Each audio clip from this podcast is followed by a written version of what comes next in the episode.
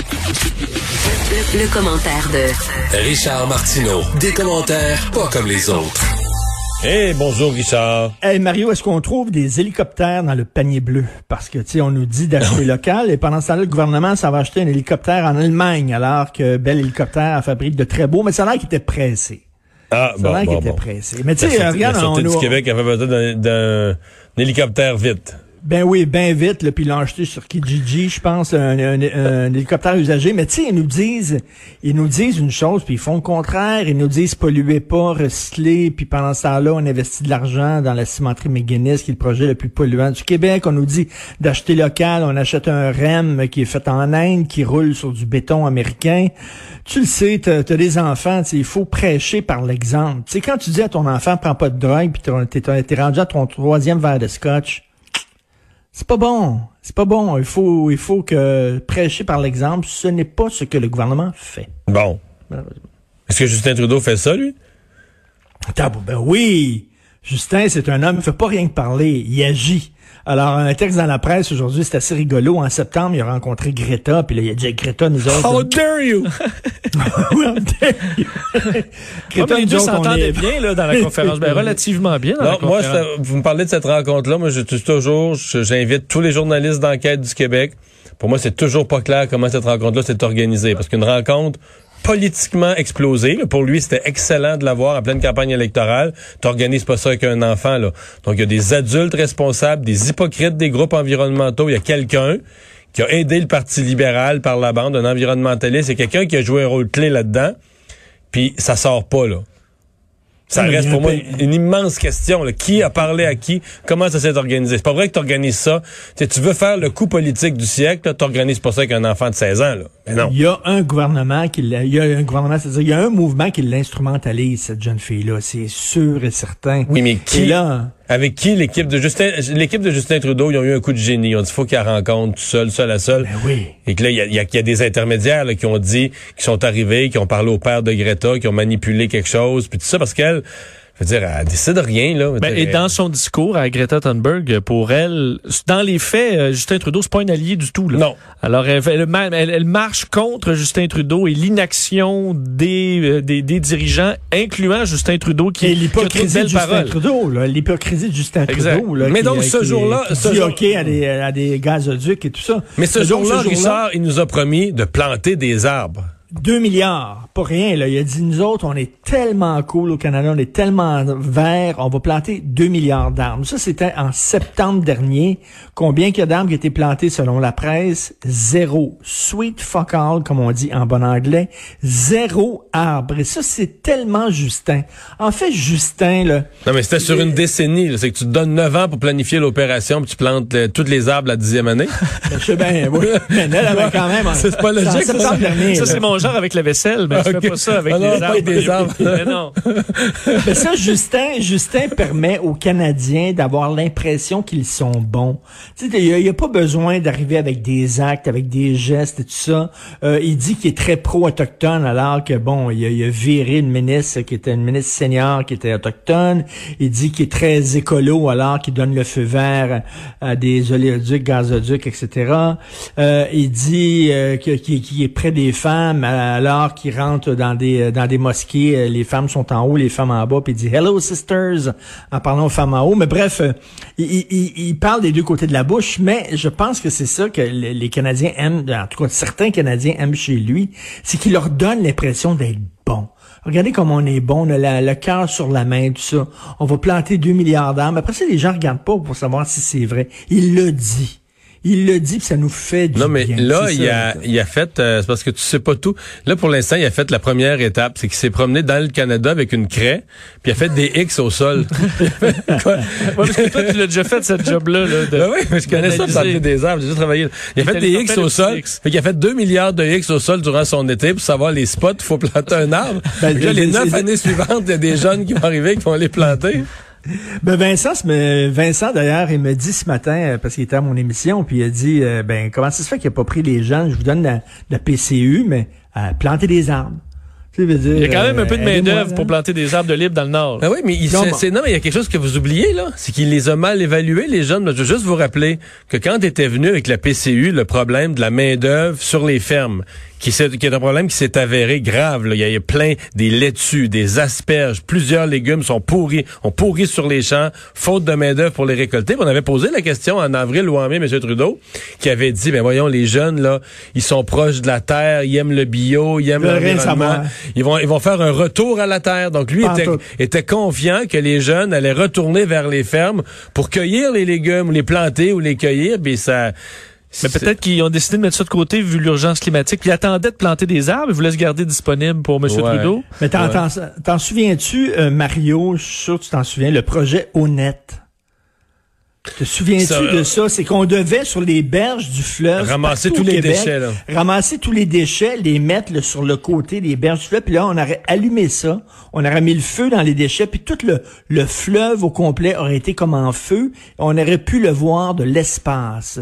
C'était ça le projet. C'était, je pense, le Bouillonnec qui était derrière ça, je crois. Ça avait-tu marché?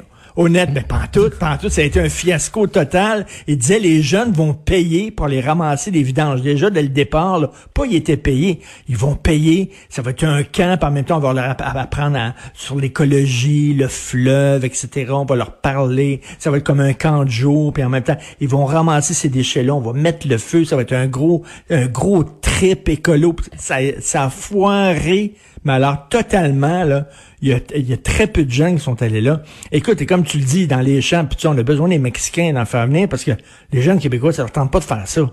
Alors, lui, il pensait, là, hey, ils vont aller planter des arbres. Donc, deux- il y a 2 millions d'arbres qui attendent d'être plantés. 2 milliards. Et, euh, 2 milliards, 2000 excuse-moi, 2000 2 millions. milliards. Mais tu sais, il aime ça, les milliards, hein, Justin. Là, on est rendu 500 milliards de déficit, les gonzilliards, les trilliards, 2 milliards d'arbres. Ça représente quoi, ce 2 milliards d'arbres? Beaucoup de bois. Ça doit être gros en maudit, là.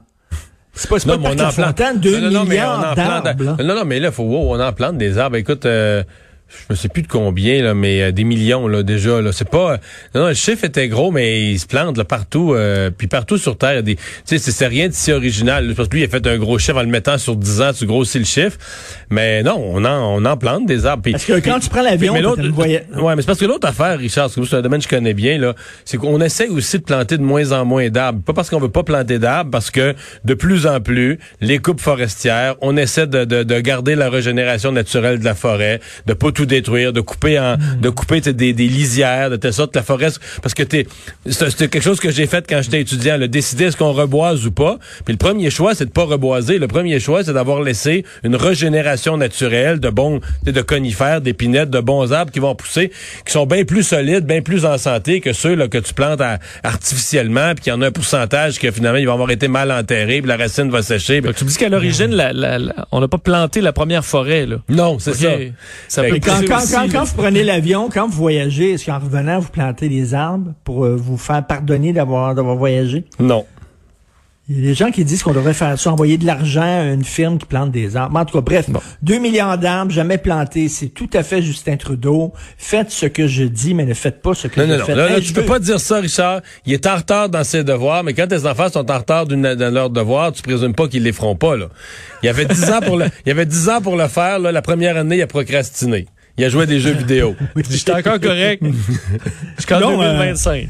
Coudonc, il est en train de parler de mon fils. on dirait. Écoute, je vais te Richard, parler des, des- oui. des arnaques amoureuses. On va sauter tout de suite aux arnaques amoureuses. Allons-y. J'ai- peur de pas de, de pas avoir assez de temps. Euh, on a vu, il y avait un réseau là euh, de gens qui ont réussi euh, sur les, les médias sociaux. Ils se mettent chum avec des gens qui sont seuls, des madames qui sont seules, des madames d'un certain âge.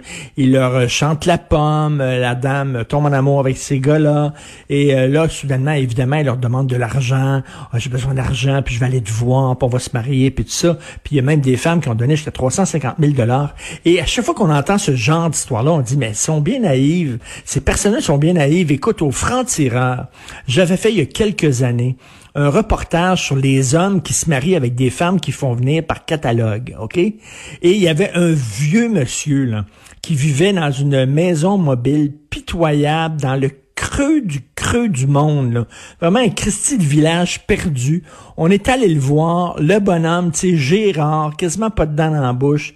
Lui, il avait un catalogue, puis s'est fait venir une jeune asiatique qui avait comme 20 ans puis était tombé en amour avec sur les réseaux sociaux. Écoute, bien, bien évidemment, est venue, elle s'est mariée avec lui, puis trois jours après, elle te l'a sacré là, une fois qu'elle a eu sa citoyenneté canadienne. Et le bonhomme m'en parlait, puis il pleurait, puis tout ça.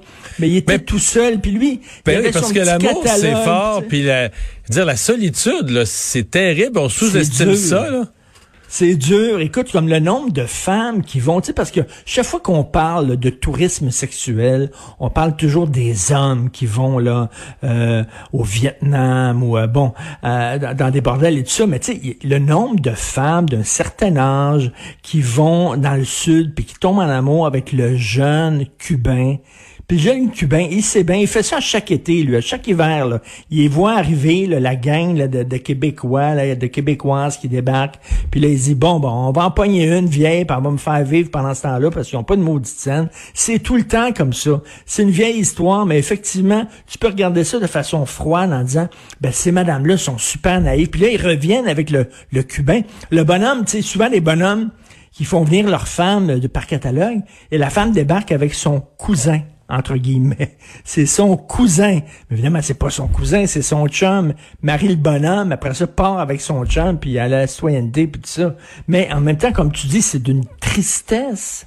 Faut pas. C'est parce que t'exploites, exploites la fragilité ultime, là, la solitude, le besoin d'amour. Tu vas exploiter ce qu'il y a de plus, euh, ce qu'il y a de plus sensible.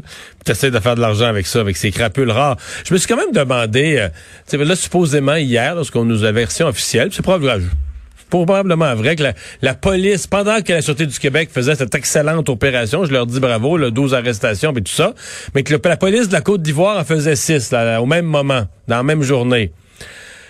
Mais à date, là, la Côte d'Ivoire, euh, je veux dire, t'as l'impression quasiment que je veux pas être euh, mettre ça trop gros, mais que le gouvernement est complice de ça. Là, ils rentrent de l'argent dans le ben pays. Ben oui. Parce que s'ils voulaient arrêter ça, eux auraient les moyens. C'est une industrie là-bas. Tout à fait, tout à fait. Mais écoute, je me souviens d'une fille qui travaillait dans une cafétéria d'un réseau de télé que je ne nommerai pas. Euh, et là, la, la, la, la, fille, elle dit, je me marie la semaine prochaine. Puis je dis, ah ouais, c'est vrai. Puis tu te maries. Elle dit, oui. Euh, tu as rencontré ton chum comment? Sur Internet. Ah oui. Elle dit, oui, je m'en vais dans son pays, là, mais l'as-tu déjà vu? Puis tout ça, elle dit, non, on s'est, on s'est regardé euh, trois, quatre fois sur Internet. Tu sais, c'était la même affaire. C'était dans un pays d'Afrique. Puis elle l'avait vu. C'était des, des, des, des, sites pour ça. Puis elle est allée le voir. Puis mais t'es même pas sûr que c'est lui que tu vois, là? Ils ont fait, ils ont fait trois, quatre Skype. Puis elle, elle avait des enfants. Puis il a pris une, une fille qui était seul à élever ses enfants. Il a présenté ses enfants. Il a dit, oh, il les aime tellement, mes enfants. Il est tellement fin. Puis là, elle était toute fière parce qu'elle allait se parier la semaine prochaine. Puis c'était la première fois qu'elle allait le voir en vrai. Puis je me disais, pauvre fille, mais en même temps, c'est bon. Écoute, hein, elle, était On sait pas quoi dire, avec hein. des enfants. Là, c'est comme, je savais pas quoi dire. J'avais, je voulais la garder en disant, pauvre toi, tu vas te faire, mais tu vas te faire arnaquer totalement, tu vas te faire frauder, mais elle était toute, toute joyeuse de se marier. Et on tu sens, coupable de briser un tel bonheur. Ben oui, exactement. Mais tu sais, t'as le goût de dire, pauvre petite fille, fais attention, mais en même temps, tu veux pas y péter sa ballonne. Mais tu sais pas quoi faire avec des gens comme ça, comme Vincent, qui m'a raconté l'histoire de Julie Couillard hein, ce matin, hmm. euh, son délire. On sait pas quoi faire avec des gens de même non plus. là. Quelqu'un qui dit qu'il est suivi par des drones, puis qui va être empoisonné par de la nanotechnologie. Euh, comment que tu désamorces ça, là? C'est rendu trop loin. C'est très, très, très difficile. C'est une tristesse, tout à fait. Hey, merci Richard. À demain. Merci, à demain.